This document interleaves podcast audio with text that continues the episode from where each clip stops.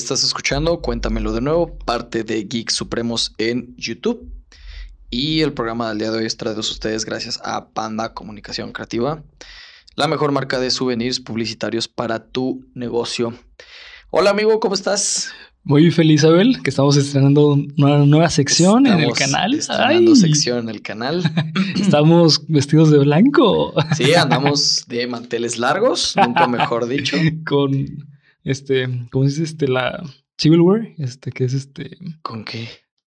Ay, perdón por estas sí, no, pochismos. No, entiendo tu, tu referencia, pero cubiertos, cubiertos de plata. Cubiertos de plata, exactamente. Claro. Eh, y bueno, estamos estrenando esta pequeña sección dentro del podcast y el canal de YouTube que se llama Cuéntamelo de nuevo. Va a ser una sección que va a estar, va a tener un, un una dinámica, una dinámica un poquito más seria, un poquito más, eh, más adulta. Entonces, eh, no quiere decir que no que vaya a haber contenido inapropiado, pero sí un poco contenido más para para gente más mayor, ¿no? Vamos a estar, vamos a estar. O sea, mi, mi, abuelito podría escuchar el. Tu abuela puede estar escuchando esto. Ok. Tu madre puede estar escuchando esto. Eh, tu novia puede estar escuchando esto. Tus primos no. Ah, ok, mis primitos. O los hermanos de tu novia. Entonces, sugerimos discreción al respecto, amigo. okay. Vamos a estar tratando temas de ciencia, de fenómenos paranormales, de misterios, ovnis, ocultismo, illuminatis. Excelente. Un montón de cosas, muy aparte de lo que es Geek Supremos. No quiere decir que vamos a dejar el, canal de Geek Supremos para nada. para nada. No, no, no. Esto es una sección íntegramente dentro del canal. Estoy muy agradecido de que me hayas dado la oportunidad, amigo, de comenzar una sección. Me gustó mucho la idea. Eh, hay que, bueno, quiero contar esto. Abel cuando eh, me platicó sobre esta idea, porque bueno, yo le platiqué que quería crecer el canal, quería meter más secciones. Así es. Que se viene otra sección también, que esa ya lo voy a ir yo comentando poco a poco. Pequeño spam. Ajá, exactamente. Foreshadowing para los que escuchan. Los que ya vieron todos los capítulos del podcast de Geek Supremos. Exactamente. Eh, y bueno, Abel me contó sobre esta idea que tiene y le dije, oye, pues este, no estaría mal que me invitaras, ¿sabes? O sea. Sí, la idea era hacer secciones por separado. por separado, sí. Y Geek Supremos. El conjunto. Pero esta sección, la verdad es que estaría medio de hueva si la hago yo solo, la neta. Entonces, muchas gracias, amigo, por acompañarme en este primer... ¿Soy la cereza del pastel? Eres mi primer invitado de esta sección. Esperemos traer. Voy a. Eso sí se los prometo. Voy a traer muchos más al respecto. Eh, recordarles, cuéntamelo de nuevo, parte de Geek Supremos, por lo tanto, de primera instancia, mucho de este contenido seguirá siendo publicado en las redes sociales de Geek Supremos. Así es. Que es Twitter e Instagram. Y el canal de YouTube también. Y el canal de YouTube. Ahí va a haber una lista de reproducción únicamente para Cuéntamelo de nuevo. Y en Instagram y Twitter, pues va a haber su contenido separado. Separado. Ajá. De momento, ya posteriormente iremos administrando cuentas y teniendo contenido por separado tanto para Instagram como para Twitter. Así que muchísimas gracias a todos. Esperemos les encante, como a mí me gustó mucho escribir este primer episodio. Aquí sí hace su tarea. Aquí sí Mira no como los últimos dos capítulos de Geek Supremos. Este, y pues nada, es parte de crecer el canal. Esperemos que les guste. Así es. Y bienvenidos a Cuéntamelo de nuevo.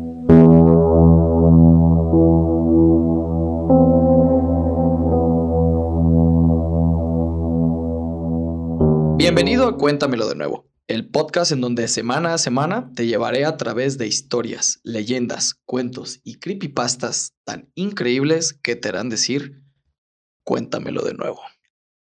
El día de hoy, amigo, te voy a platicar, no sé qué tan familiarizado estés al respecto del tema, pero me parece que es un tema muy interesante. Ok y en el cual vamos a conocer la historia, los mitos, las teorías y sobre todo las irregularidades detrás de uno de los misterios de la aeronáutica más grande de la historia. Posiblemente el misterio aeronáutico más grande de la historia.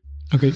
Estamos hablando de nada más y de nada menos que la desaparición del MH370 de Malasia Airlines. Pensé que ibas a decir Viva Aerobús o... ¿El qué? Viva Aerobús o algo así. No, amigo. Porque no dudo que algún sí, más de Sí, uno ha güey, desaparecido. de esos de- de Explotado en el-. Claro, O el narco los haya tirado, definitivamente, güey. No lo claro, dudo. sí, yo tampoco. Pero no, hoy vamos a hablar de, insisto, uno de los misterios más grandes. No sé qué sepas tú al respecto, amigo. Absolutamente nada. Nada. Ok, Nada. qué bueno porque hoy vas a aprender un chingo de errores aeronáuticos, Ok. teorías que la gente se hace en el colectivo. Sí. Ajá. Mm, este aspecto como de incertidumbre, de no saber si ya estás muerto o no, güey. Está muy cabrón este pedo. La verdad es que cuando estuve investigando al respecto, yo creía que era un fenómeno más aislado, que era una noticia como pues muchas otras que hay de desapariciones de, de aviones, pero Sí, no, claro. esta tiene un, un tinte especial, güey. Ok, Esta está cabrón. Ok, ok. Está cabrona. Va. Así que pues, ahí les va. El 8 de marzo del año 2014, estamos hablando de seis años ya. Seis años, Seis sí. años y seis Sí. meses, prácticamente. La historia de la aeronáutica moderna tendría una página nueva que se escribiría apenas unas horas después de iniciado el vuelo comercial Malasia Airlines con número MH370, Ok. realizado en un avión de clase Boeing 777. Ujú. Es importante que puntualicemos eh, la aeronave de la que estamos hablando, Claro. porque es el avión comercial más grande, Más grande. Sí. que se está utilizando ahorita para vuelos comerciales. ¿no? Claro. Evidentemente, sí hay, debe de haber aviones más grandes militares, Sí, aviones, aer- pues, sobre todo los cohetes son muchísimo más grandes, son aeronaves, pero el, que se, el más grande que se utiliza para vuelos comerciales es el Boeing 777. Ok. En el interior de la nave iba una tripulación, o más bien un número de personas de 239. Iban 239 personas. 227 de ellos eran pasajeros, principalmente chinos y malasios, ya que el vuelo salía de Malasia a China. ¿Ok? Ok. Acuérdense de ese dato. El vuelo iba de Malasia a China. Si tienen por ahí oportunidad de poner pausa aquí al video o al podcast, busquen un mapa y vean, ubiquen dónde está Malasia y dónde está China. Sí. ¿Ok? Literal está Malasia aquí abajo y China está acá arriba. Sí, güey. está- es está una cerca, línea sí. recta. Sí, sí. ¿Ok? Es, esos, esos, de- esos detallitos de, ubicas, de ubicar tiempo y geografía, más bien de ubicaciones geográficas, Sí. son importantes. Fíjate que suena como un chiste, ¿no? ¿Qué? ¿Qué haría un chino, un malasio, Ajá, un mexicano exacto, y un mexicano, ¿no? Seguramente había un mexicano ahí, güey. en un vuelo Pero no, la lista de, de pasajeros, no, no, no, eran principalmente chinos, malasios, otros países asiáticos, e iban dos británicos. Dos británicos y un italiano. Mm. Suena como chiste. Sí, suena chiste, literal, güey. Y vas a ver que conforme pasemos a la investigación, bueno, al- al- a los datos, sí parece chiste, güey. Ok, entonces la tripulación, perdón, los pasajeros eran 227 pasajeros Sí. más 12 tripulantes. ok. Es decir, eh, personas de que no, pues, evidentemente no son pasajeros, son personas dedicadas pues al manejo del, del avión. Comandados todos ellos por el capitán y de antemano me disculpo por mi pésimo, pésima pronunciación del árabe o de no sé qué idioma sea esto. Sahari Ahmad Saha. Es el nombre de... Quedémonos con Sahari Ahmad, ¿ok? Ese es el nombre del, del, del piloto. Un piloto veterano de 53 años de edad que era considerado el mejor de su clase para la compañía. ok. El prodigio. El, el prodigio. El prodigio. Le era el Sí. mejor de su clase para la compañía, güey. Hay que, acu- hay que acordarnos también del nombre del capitán, Sahari Ahmad Saha, porque es uno de los protagonistas de esta historia. Ok.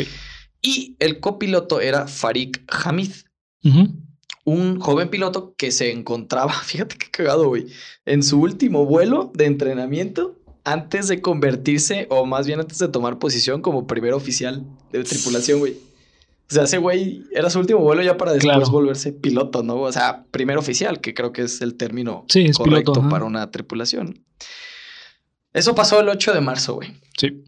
A las 0 con 41 horas del 8 de marzo, estamos hablando de las 12 de la madrugada con 41 horas, Ajá. despegó sin ningún inconveniente el vuelo MH370, bajo todos los protocolos de seguridad aeronáutica. Ok. Esto quiere decir que el piloto no reportó fallas, ni en los instrumentos, ni en el avión. No había ningún tipo de falla en la pista, nada, güey. O sea, Todo, normal. chido. Todo chido. Y sin complicaciones climáticas. Ok. Esto también es importante puntuar que no había ni vientos. Estamos hablando de marzo, por lo tanto estamos hablando inicios de la primavera, finales del, del invierno. Sí. Por lo tanto no había ni alerta de huracán, ni alerta de vientos fuertes. Ok. Todo normal. Todo Todo, normal. Un día normal. Sin complicaciones climáticas y bajo todos los estrictos protocolos de seguridad aeronáutica, que si Sí. bien esta es una página nueva en la historia de la aeronáutica moderna, Ajá. hay que acordar que, o más bien hay que recordar que tenemos un libro antes del 2011, del, Sí. perdón, del 911, de los atentados de las Torres Gemelas y un libro después, ¿no? Sí, claro. A partir del 911, Sí, cambió el mundo. sí, sí, sí, sí, los aeropuertos se volvieron cajas de sí, seguridad, de hecho. literal. Sí. Déjame me aclaro la garganta poquito. Dicho vuelo salió de. Kuala Lumpur, Malasia. Y tenía como destino la ciudad de Pekín en China, Cuyo aterrizaje estaba programado a las 6.30 de la mañana, o sea, seis horas después de empezado el vuelo, Sí. más o menos. Sin embargo, poco tiempo después de iniciado el vuelo, a la 1.30 de la, o a la, más bien, a las 1.30 horas, Ajá. el avión perdió contacto con el radar en el centro de tránsito de control aéreo de Subang, en Malasia. O sea, estás hablando de 50 y pico minutos después. Sí. Casi una hora después de, Sí, sí. de iniciado el vuelo, ¿no? Exactamente, mira, una hora y 59 minutos después de, despegar el vuelo. En ese momento, el avión acababa de adentrarse en espacio aéreo vietnamita. Ok. debía de haber, debía de haber aparecido en los radares de control de, la, de control aéreo de la República Socialista de Vietnam. Sí. Sin embargo, Vietnam negó que el vuelo haya aparecido en ninguno de los radares. O sea, ni militares, ni comerciales, ni satelitales, güey. Sí, que, bueno, yo dudaría de la credibilidad de, de ese país, teniendo Sí. en cuenta que posiblemente las nubes que están en el cielo son de polvo. Ay, hijo de Dios, de tanta gente que explota ahí en Vietnam, ¿no? Pero dejando de lado un poco el humor negro por países socialistas que de gente que explota, eh, el reporte oficial, ya lo vamos a ver también más adelante, dice que Vietnam negó que, es- que hubiera aparecido el avión ni en sus radares militares, ni en los comerciales, ni en los satelitales, güey. ok. O sea, Sí, ningún el avión desapareció, cabrón. De esta forma, habiendo perdido total control con el, con el tráfico aéreo de ambos países, se dio por declarada, según reportes oficiales, código rojo en Malasia por posible desaparición de un avión, código rojo en Vietnam por posible secuestro, güey, y código rojo en China por la posible desaparición de un avión. Es decir, se trianguló, según el espacio aéreo, el destino y el, el lugar de despegue del avión. ¿no? Ok, ajá. El 15 de marzo, horas después de que la noticia se hiciera oficial en medios locales, Sí.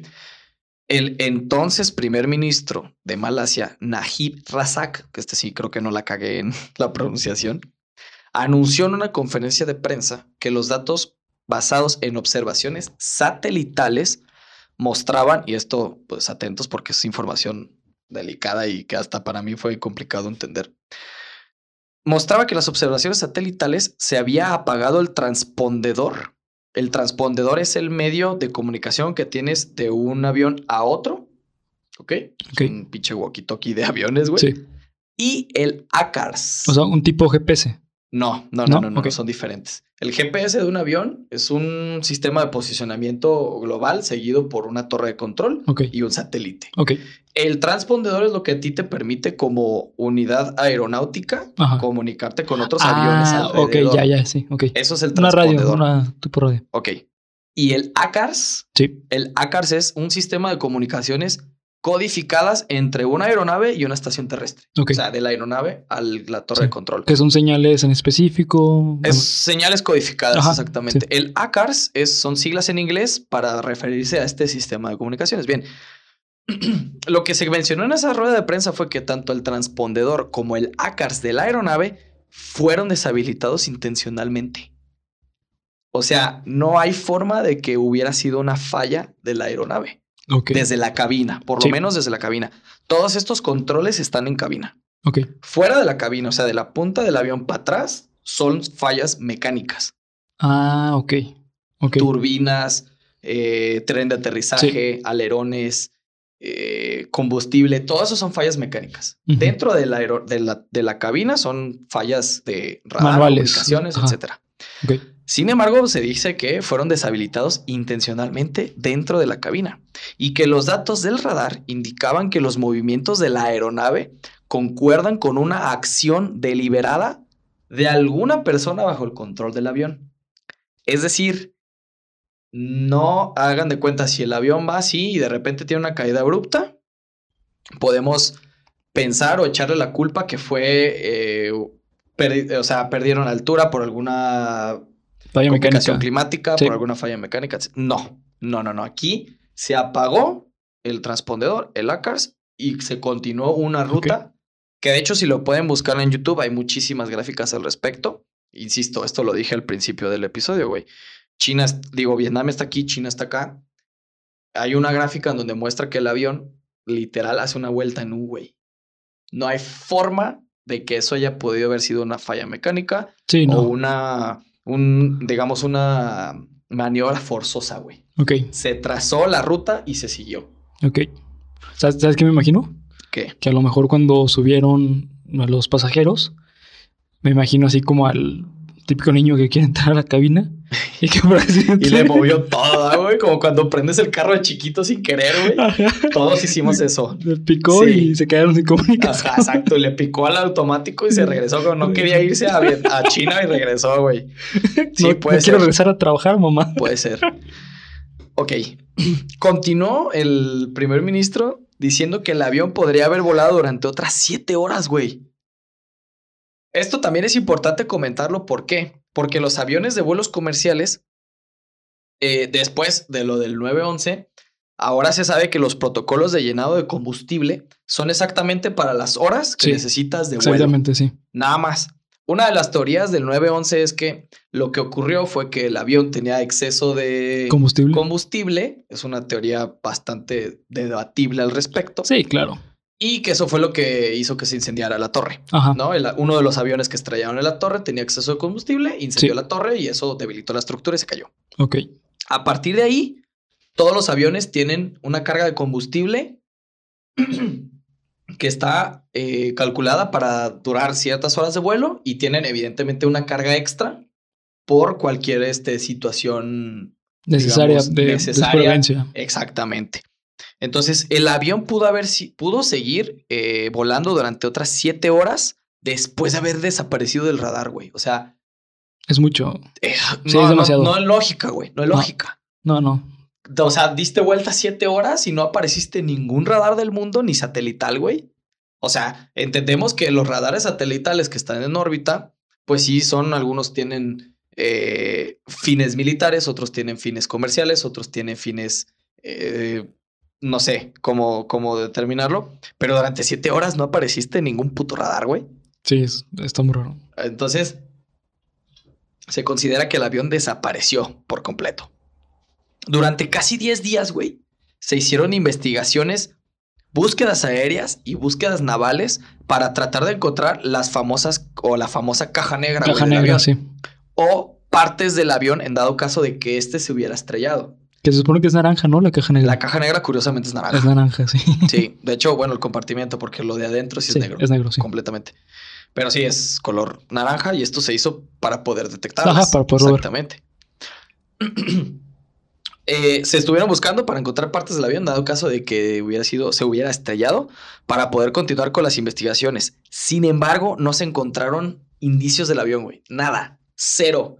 No había Nada, o sea, nada de información, nada. nada de información, las cajas no. Y curiosamente, la última comunicación que se tuvo entre la torre de control y el avión fue 10 minutos después del despegue, donde solo se escucha decir, no sé en qué idioma, no sé qué idioma se habla en Malasia.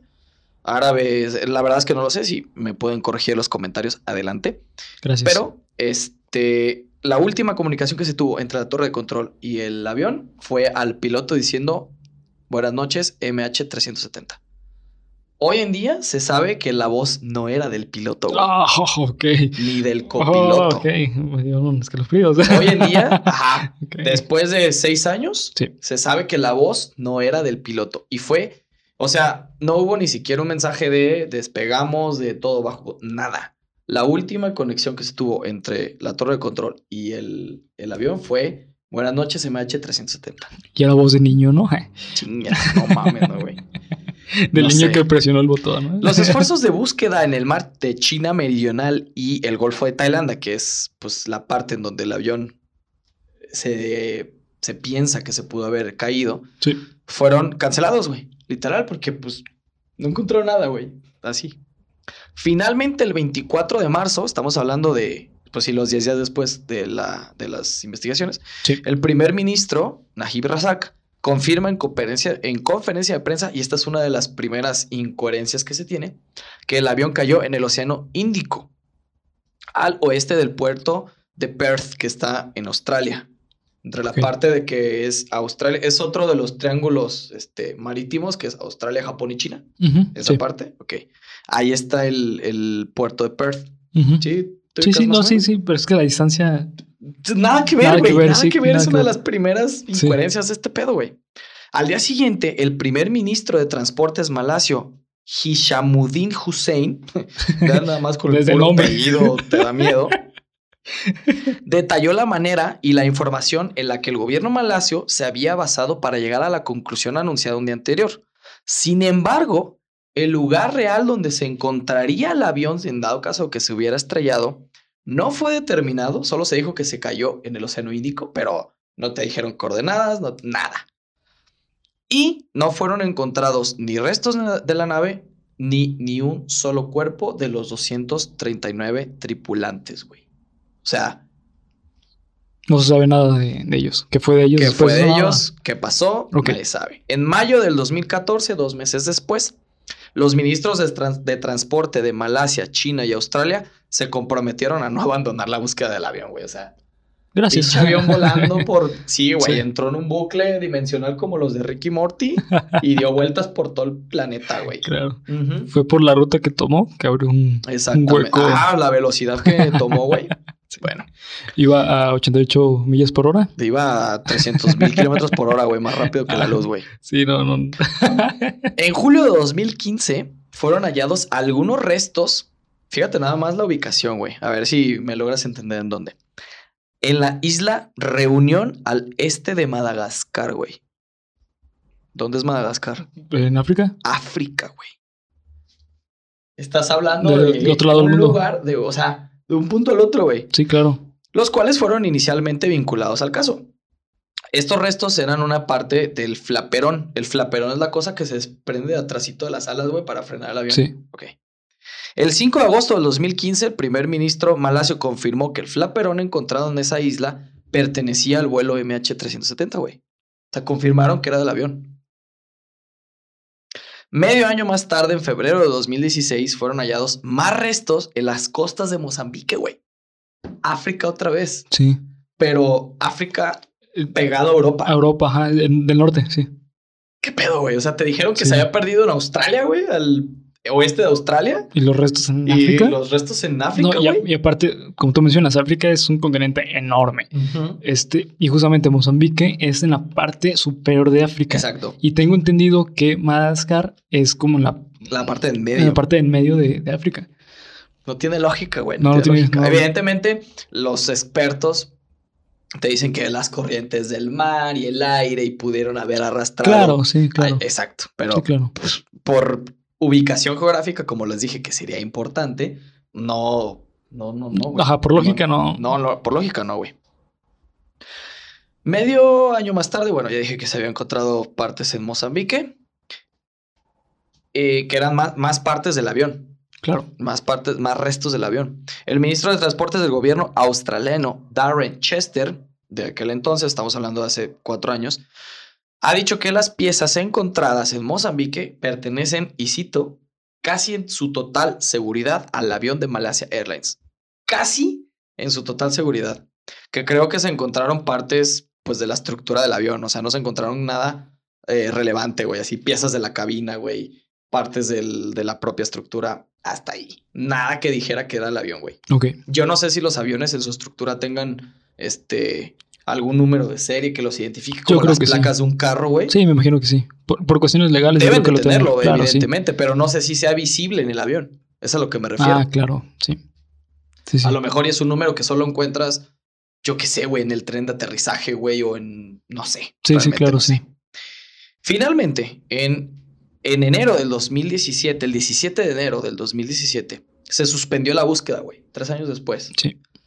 Pero se dejó abierta la posibilidad de reiniciar la investigación si se encontraban partes, güey. O sea, dieron carpetazo, pero dijeron, "Eh, no lo tires, güey, yo creo que lo vamos a ocupar.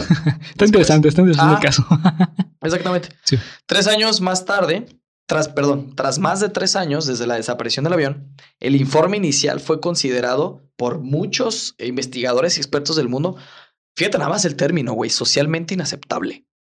Porque cómo era posible que un avión comercial Claro. de ese tamaño, o sea, estamos hablando, lo que les dije al principio, del, del avión comercial más grande, güey. Un Sí, puto claro. Boeing Sí, sí, claro. 777. En primer lugar, es el avión más grande del mundo. Y en segundo, no todos los pilotos están capacitados para, Para volar. volar Claro. naves de ese tamaño. Sí, claro. Entonces, es considerado el informe oficial, porque este es el informe oficial, como socialmente inaceptable, porque como un avión de esa magnitud puede desvanecerse y que el mundo no sepa qué pasó de él y de las personas que iban a bordo.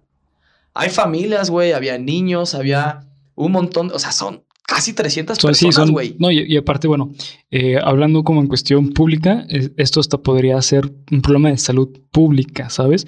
Porque si desaparece un avión de esa magnitud, entonces Sí. quiere decir, bueno, pueden decir muchas cosas, pero públicamente a la sociedad nos afecta, porque afecta que posiblemente haya otro avión que pueda tenerles un problema. Exactamente. Sí, sí, pasa sí. exactamente lo mismo. Esto desató un montón de cosas, teorías, conspiraciones, exactamente lo mismo que pasó en el año 2011, eh, 2001. Sí.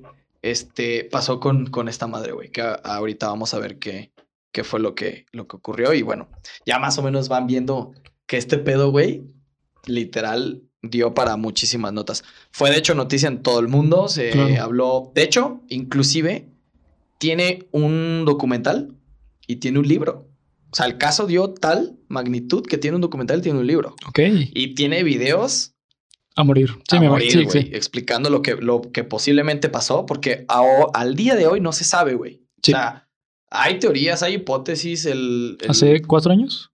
seis años. Seis años. Fue en 2014. 2014. Seis sí. años y no se sabe qué pasó con el avión, güey. Muchas fueron las teorías y sobre todo las hipótesis que se comenzaron a dar, sobre todo entre internautas y los expertos. Algunas afirmaban que el avión había sido secuestrado, güey, sobre todo por el espacio aéreo en donde desapareció. Sí.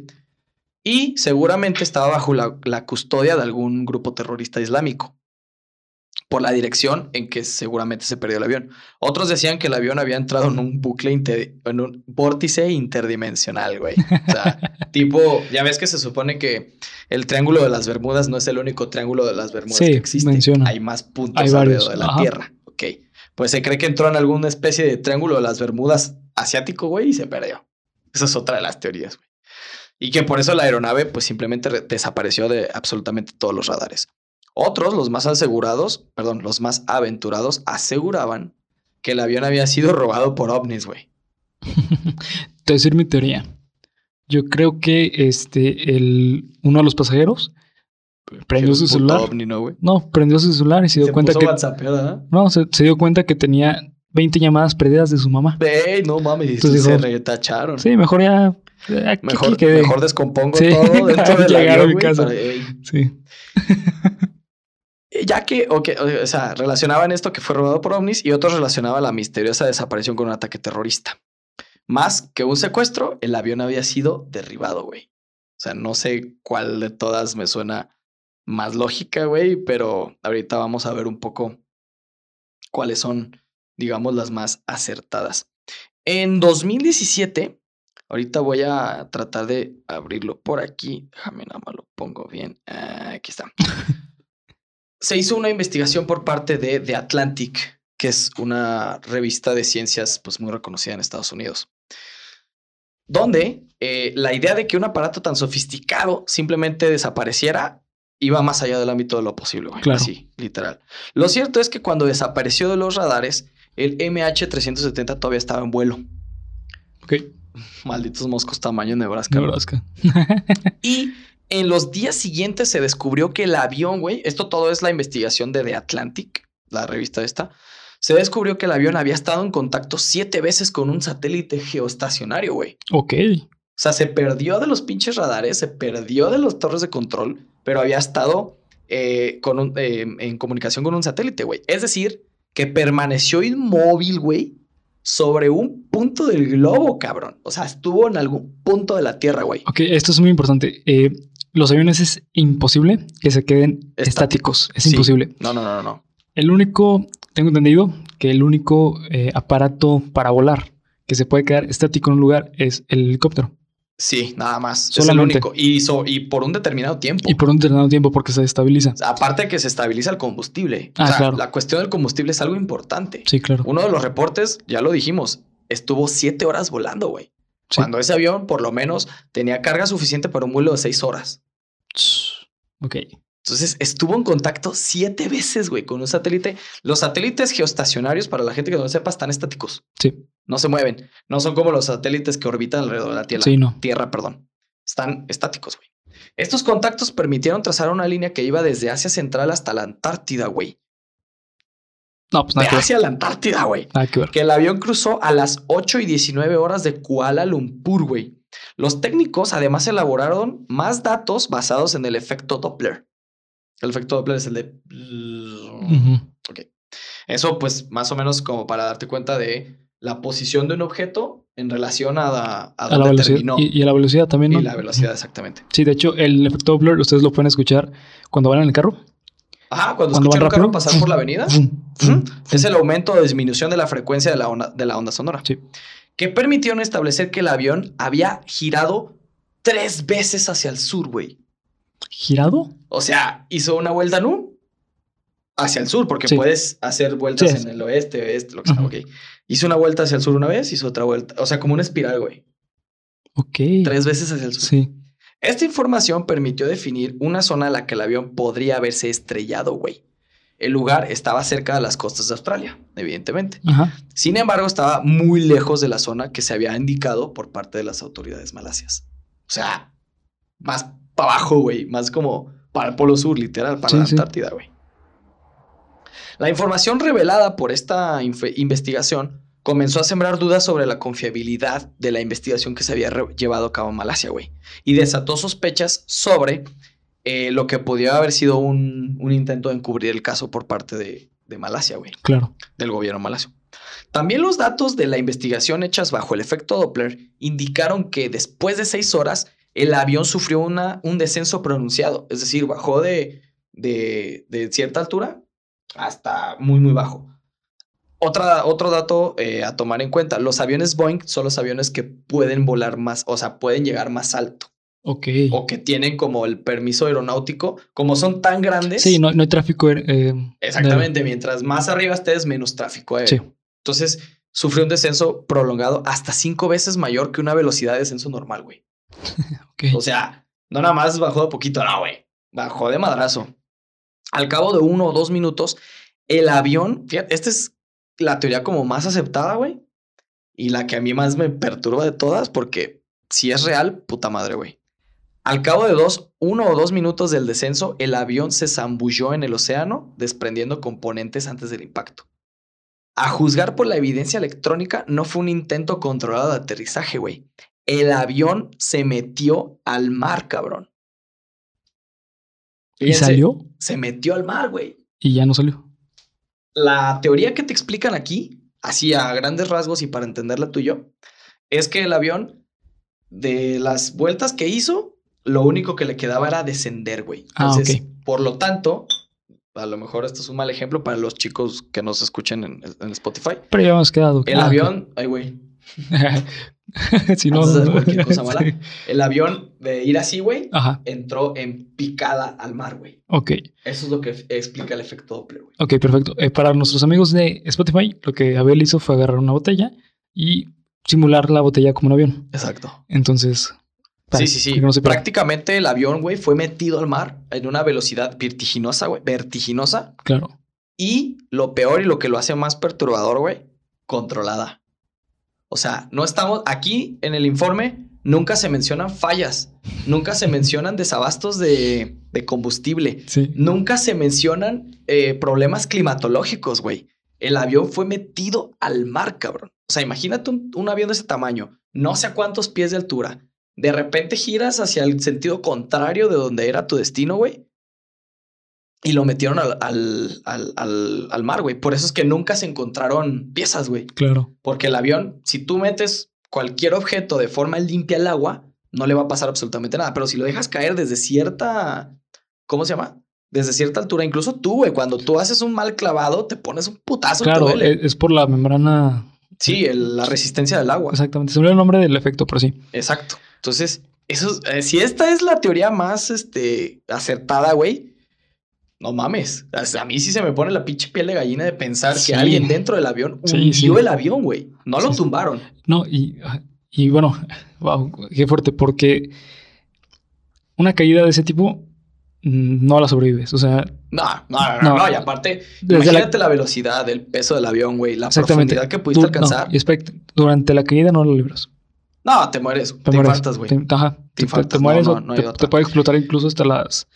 em, Sí, las neuronas, la, presión sanguínea. Ajá, te puede, te puede explotar y un De derrame. hecho, Las Ahí te va, arterias. güey.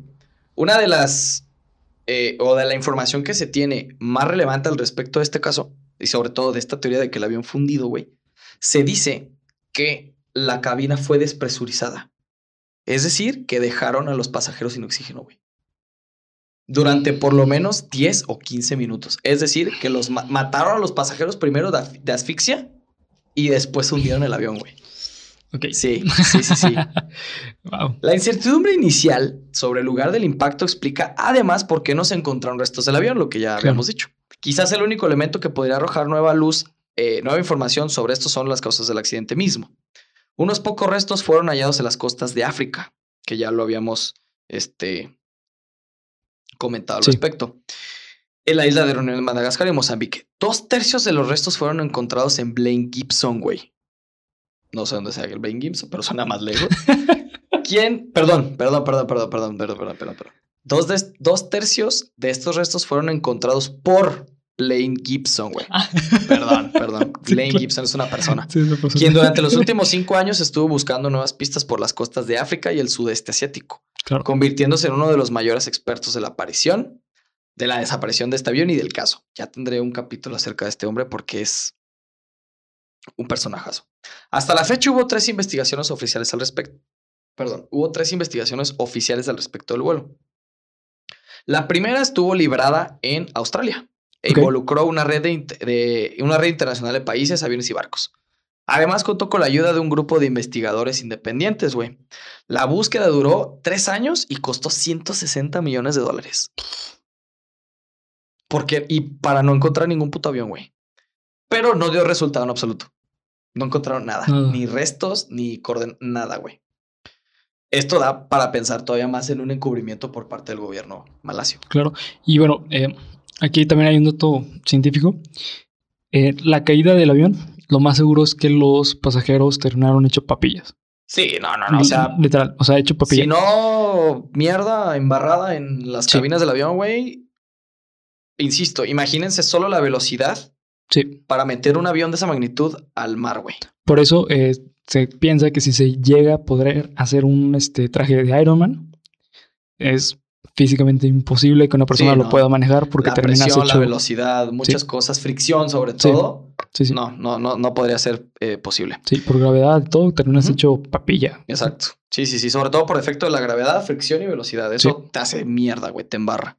La empresa privada, otras de las este, investigaciones, la empresa privada estadounidense Ocean Infinity reanudó estas investigaciones a principios del 2018, bajo el principio de que si no encontraba nada, no iban a cobrar un solo dólar. Absolutamente nada. Y tras analizar el hecho marino con ayuda de drones de última generación, se abandonó el proyecto sin encontrar rasgos, güey. Rastros, nada. O sea, usaron pinches drones de estos dirigidos militares, güey. Que yo creo que ven así como a Sí, claro. kilómetros de distancia, utilizando investigaciones de. Perdón, eleme- elementos de investigación y todo ese pedo, güey. No encontraron nada, güey. Ok. Nada, cabrón. La última investigación que se tiene este registro fue llevada a cabo por el gobierno de Malasia y se enfocó en los pasajeros y la tripulación. No obstante, fue criticada por varios expertos porque se intentó esconder información sobre el piloto.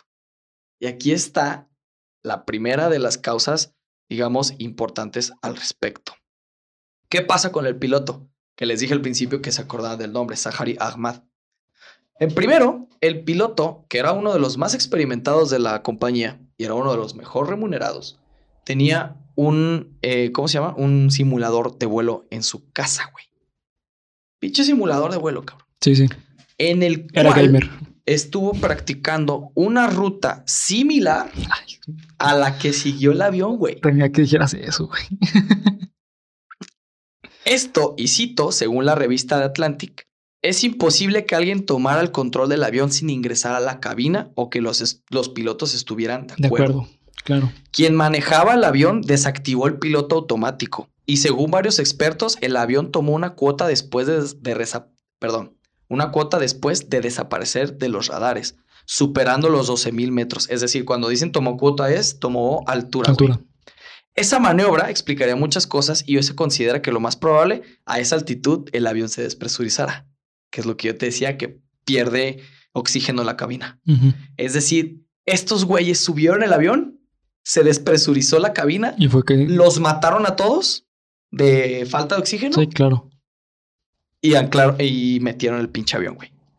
Así que O sea, los- mejor dicho, fue caída libre. eh, no sé, güey. Porque en caída libre puedes tener variaciones en la caída, güey. Puedes caer en espiral, puedes caer Sí. dando vueltas. Sí, El claro. avión sigue una ruta. Claro, claro. Bueno, bueno, también estamos pensando, estamos hablando que. eh, Son hipótesis. Sí, no, y aparte, bueno, un avión es un aparato que es perfectamente eh, Aerodinámico. aerodinámico, entonces lo posible es que sí puede. Quiero creer. Si es una caída libre, Sí, pudo haber sido muchos factores, pero no, se sabe que el avión siguió una ruta, güey. ok. Si el ascenso es gradual, los pasajeros ni siquiera advierten de la despresuriz- despresurización. En ese caso, la única señal sería la aparición de las máscaras de oxígeno, güey. Si el ascenso es poco a poco. Pero en este caso fue abrupto. Las máscaras están diseñadas para durar solo 15 minutos, güey. No, pues no. Por lo tanto, el MH370, los, a- los pasajeros habrían quedado inconscientes y después habrían muerto por asfixia. Sí. Eso explicaría que mientras se desataba la tragedia no hubo ni llamadas SOS. Por- ah, porque ese es otro dato, güey. No se tiene llamadas, últimas llamadas de los pasajeros. Nada, cabrón. Ahorita vamos a ver una de las teorías que es muy interesante. En la cabina los pilotos, sin embargo, tienen máscaras de oxígeno que les garantizan por lo menos dos horas, güey, de oxígeno puro. Porque evidentemente en una catástrofe, güey, lo primero que tienes que salva- salvaguardar es el, es el piloto. Claro, porque es el que va a Eso salvar a todos. explicaría cómo Sahari, tras haber eliminado al copiloto, que es otra teoría, güey, pudo pilotar el avión durante horas. Claro. El momento de la despresurización ocurriría cerca de Malasia, la ciudad de origen del capitán, y donde se encuentra una base militar que indicó haber señalado la presencia del avión, güey. Se acabó. Esa es parte de la investigación que te muestra de Atlantic. Eh, hoy en día todo apunta a que el piloto eh, había asegurado que fue, bueno, se apunta a que el piloto habría sido el, ¿cómo se le dice? Actor, autor intelectual del asesinato masivo más grande de la historia, güey, de forma premeditada y del suicidio colectivo más grande. Porque pues los mató todos y después Sí, se mató claro. a él. Exactamente. Según las investigaciones de The Atlantic, el propio compartimento de las autoridades malasia, comportamiento, perdón, reforzaría las hipótesis, porque se desaparecieron todos los rastros del capitán, güey. Los primeros informes describieron que el capitán era un padre tranquilo, un padre de familia tranquilo, pero investigaciones posteriores revelaron oscuros aspectos de su vida privada, güey. Se hablaron con amigos y conocidos del capitán. Votó por AMLO. Puede ser, güey. Pero escucha esto, güey. Se habló con amigos y conocidos del, del capitán. Esto insistimos, a, a- a lo comenté hace, hace tiempo, hace rato en el podcast. Se hizo una investigación por parte de tres autoridades, uno de ellos los malasios. Y se descubrió que la esposa lo había dejado. Ok. Pasaba mucho tiempo solo. Sí. Mantenía una mujer, mantenía una relación con una mujer casada y estaba obsesionado con los modelos que había encontrado en redes sociales. Con dos modelos que había encontrado en redes sociales. Según varios investigadores, es posible que Sahari sufriera de, de- Sahari sufriera, sufriera de depresión. Uno de sus mejores amigos, también piloto, se dijo, se dijo convencido de que el capitán Sahari fue el responsable. Además, un peritaje sobre el simulador de vuelo que Sahari poseía en su casa reveló que había estado ensayando una ruta parecida a la que hizo el vuelo. Sí. Según algunos, fue el inicio de lo que iba a ocurrir después. Lo cierto es que a esta altura no se encontraron cajas negras, no hay restos del avión, difícilmente se puede encontrar eh, indicios de la- del, del avión al respecto y probablemente sería mucho más valioso conseguir información escondida en las oficinas de la policía y del, del gobierno de Malasia. Sí. La última teoría o el último avistamiento que se tiene acerca del caso fue el de no uno, sino varios reportes de usuarios de telefonía alrededor del mundo que comenzaron a reportar que, lleva- que empezaron a recibir correos de mensaje de voz a través del celular y mensajes de texto con un mensaje codificado en, eh, en el lenguaje, no, en el alfabeto militar. Ok. Ya sabes, este que es alfa, bravo, eh, Sí. delta, Delta. que cada una, para si no lo sabes, cada una de las letras se, se le agrega una, se le asigna una palabra. Ok. Esto para mandar eh, mensajes en código militar, güey, que Sí, no claro. sean descifrados Fácilmente. fácilmente, exactamente. Y uno de los más famosos fue un chico que, si mal no recuerdo, se llama Tai Lai en Twitter, era un usuario de Twitter, subió esta información a su, can- a su cuenta de Twitter y subió el mensaje. El mensaje de voz tiene esta codificación. Al final del mensaje de voz viene una serie de números y posteriormente revela muchos mensajes de texto de número desconocido Claro. que le llegaron a su, a su celular que tenían también coordenadas. Ok. Cuando decodifican el mensaje de voz, que literal se escucha alfa, bravo, danger, no sé qué, son muchas palabras, se sabe que el mensaje dice, y cito, huyan de aquí, espacio aéreo ocupado, no son humanos, peligro, SOS, peligro, SOS, y una serie de números que son coordenadas. Sin embargo, otro usuario de Twitter, sí, güey, sí se pone la pinche piel de gallina. Sí. Otro usuario de Twitter se da cuenta de que el mensaje no es un mensaje de voz, sino es un loop. ¿Qué quiere decir esto? Loop en español es un bucle. Un bucle. Quiere decir que el mensaje se sigue reproduciendo, cabrón. O sea, es- ok. El mensaje se Sí. sigue reproduciendo, güey. sí. Se mandó la señal, no es un mensaje de hola, buenas noches, ¿cómo estás? No, sino es hola, buenas noches, ¿cómo estás? Hola, buenas noches, ¿cómo estás? Hola, buenas noches, ¿cómo estás?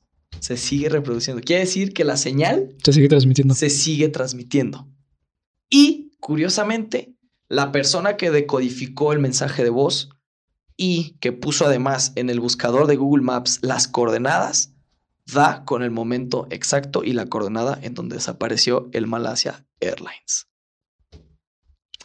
Esto lo pueden buscar, está en internet. Hoy por hoy se sabe que el Malasia Airlines es la desaparición aeronáutica más grande de la historia Ok. teorías se tienen un chingo. Esta del mensaje de voz de que peligro espacio aéreo ocupado so- no son humanos está muy cabrona. Sí. Yo me quedo con la versión de que el piloto pues se suicidó y se llevó a 230 pasajeros junto con él. Yo también. Porque, verga, Sí, güey. por favor. Está muy cabrona. Sí. Y hasta aquí el primer capítulo del día de hoy, que es la desaparición del avión MH370, amigo. Muy bien, Abel. que, que, este, gracias por, por, por las pesadillas que me vas a dar. ¿Qué te pareció, amigo? Eh, pues aprendí varias cosas. La primera es. Nunca hueles en Malasia, güey. Exactamente. Este. Sí, prefiero. Después de esto, prefiero mil veces subirme a Viva Aerobús. Sí, verga, güey. Sí, sí, sí, no mames. Aquí por lo menos sabes que es el narco, güey, el que te va a bajar, güey. sí. Sí, güey. Ajá. Este, entonces, pues. Estuvo fuerte. Estuvo eh, muy emotivo, la verdad. Eh, no voy a mentir. se me salieron unas cuantas Unas lagrimillas. cuantas lagrimillas, sí, lo noté, amigo. Sí, sí. Sí, en especial la parte de. ¿El que Pues- no son humanos? Eh, ajá, y este el posible suicidio colectivo. Sí, güey, sí. es todo sí, muy sí. fuerte. La verdad es que, o sea, ya fuera de broma, la verdad es que sí es un tema fuerte.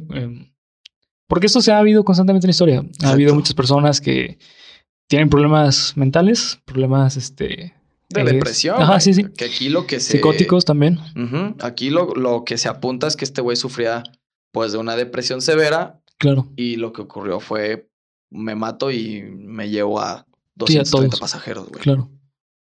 Sí, yo también creo que es la, por lo menos, la Más viable. investigación o la teoría que más respaldo teórico tiene, güey. Sí. Y la neta sí me quiero quedar con esa porque la, o sea, esta última es datos que se tienen de internet y ya saben que en internet, pues, Sí, cualquiera puede subir, exacto, puede pero- hacer que coincida todo. O sea, exactamente. Pero lo que hace interesante o lo que llena de misterio esta última parte del, del, del programa es que este mismo mensaje de voz y estas mismas coordenadas no fue reportado por un usuario, güey. Fueron reportados por varios por usuarios. varios usuarios, claro. Entonces, sí, sí está muy cabrón, está heavy, está heavy. Es un tema que a mí, yo desde que lo supe dije, "Ah, aquí hay algún pinche pedo, güey. La verdad es que lo había dejado muy de lado, muy, muy de lado. Insisto, eh, la persona que comentamos, eh, que es, se me ay, siempre se me va el pinche nombre, güey. Que pensé que era un lugar, pero no. Que vi Gibson. Sí, es una persona. Paul Gibson. Eh, Blaine Gibson. Blaine. Después vamos a hacer un capítulo al respecto. ¿De Blaine Gibson? Uf, ¿Directamente? uf. Ok. Siete durante cinco años, cabrón, estuvo buscando pistas. Cinco años de investigación, güey. Ok. Sí. Entonces sí da para un, un capítulo. Es un tema que a mí me gusta un chingo, güey. Todo lo que es de desapariciones y Está ese muy tipo bueno. de cosas. Está bueno el tema. No mames. Pero la neta, ojalá les haya gustado igual que a mí, güey. Ojalá les haya sacado un poco de escalofríos como a nosotros. sí. Y pues, amigo, no sé si quieras agregar algo más porque te noto nervioso. No, muchas gracias a todas las personas que nos están este, apoyando en redes. Espero que les haya gustado porque la verdad es un proyecto muy bueno. Desde que Abel me lo contó, la verdad se me hizo muy bueno y, y qué bueno que me, que me invitó a este capítulo. Sí, a ver, a ver si ahora sí se la vuelvo a pensar, ¿no? Pero qué hueva hacerlo yo solo. La neta, es más divertido perturbar gente. Sí, totalmente. Entonces, este, pues también si les gustó el video, por favor, coméntenos en eh, pues, comentarios o en redes sociales eh, qué les pareció. Este, si le sacaron lágrimas, mándenos fotos de sus lágrimas. Exacto. Y aquí a mi amigo sí le vi una lagrimilla. Una lagrimilla, que, que se, re- que se regresó. Sí, que se regresó. Sí, güey. Sí, sí, sí. No mames. Qué Sí, huevos de matarte y llevarte Sí. a 230, cabrón. Pero Sí, bueno. qué triste, pero bueno. Bueno, también quiero poner en, en contexto, tanto Abel y, yo, Abel y yo somos psicólogos. Sí, Entonces- entendemos lo que es la depresión. Ajá, eh, exactamente. Entonces, bueno, al menos a mí como psicólogo me pega bastante esta cuestión de, Suicidios. de suicidios porque, bueno, pues, ¿no? O sea, es algo... Sí. que- y aparte llevarte a terceros, eso es lo que, bueno, como psicólogo, lo Sí, que me pega supuesto. como de ayudar y bueno, etcétera. Sí, Pero claro. ese es otro tema. No, no, no. Y aparte, insisto, es una de las teorías. Claro, claro. La que más se le dio, sí, pues, credibilidad. credibilidad exactamente. Sí, claro. Y bueno, está la otra de los mensajes de voz, pero eso ya es también para otro video aparte, güey. Entonces, pues muchas gracias. Si te gustó el contenido de esta sección, dale un super like. Vamos a traer también emisiones semanales, a lo mejor no tan largas, no sé cuánto tiempo nos ha llevado esta. 50 minutos. Ah, ahí está. A lo mejor sí muy largas, Sí. va a haber otros capítulos donde Más cortitos. más cortitos. Pero eh, recordarles que esto es parte de Geek Supremos, un agradecimiento a Panda Comunicación Creativa y al Calabozo del Android, sobre todo, por darnos la oportunidad de traer esta nueva sección al canal. Si te gustó, dale like a Geek Supremos, suscríbete. Déjame saber qué otros temas te gustaría eh, escuchar en este, es. en este podcast. Así es, en esta parte del podcast. Y nos puedes seguir en las mismas redes sociales de Geek Supremos: YouTube, Instagram y Twitter. Así que, sin nada más por el momento, amigo, espero que esta historia te haya hecho decir. Cuéntamelo de nuevo. Nos vemos. Buenas noches.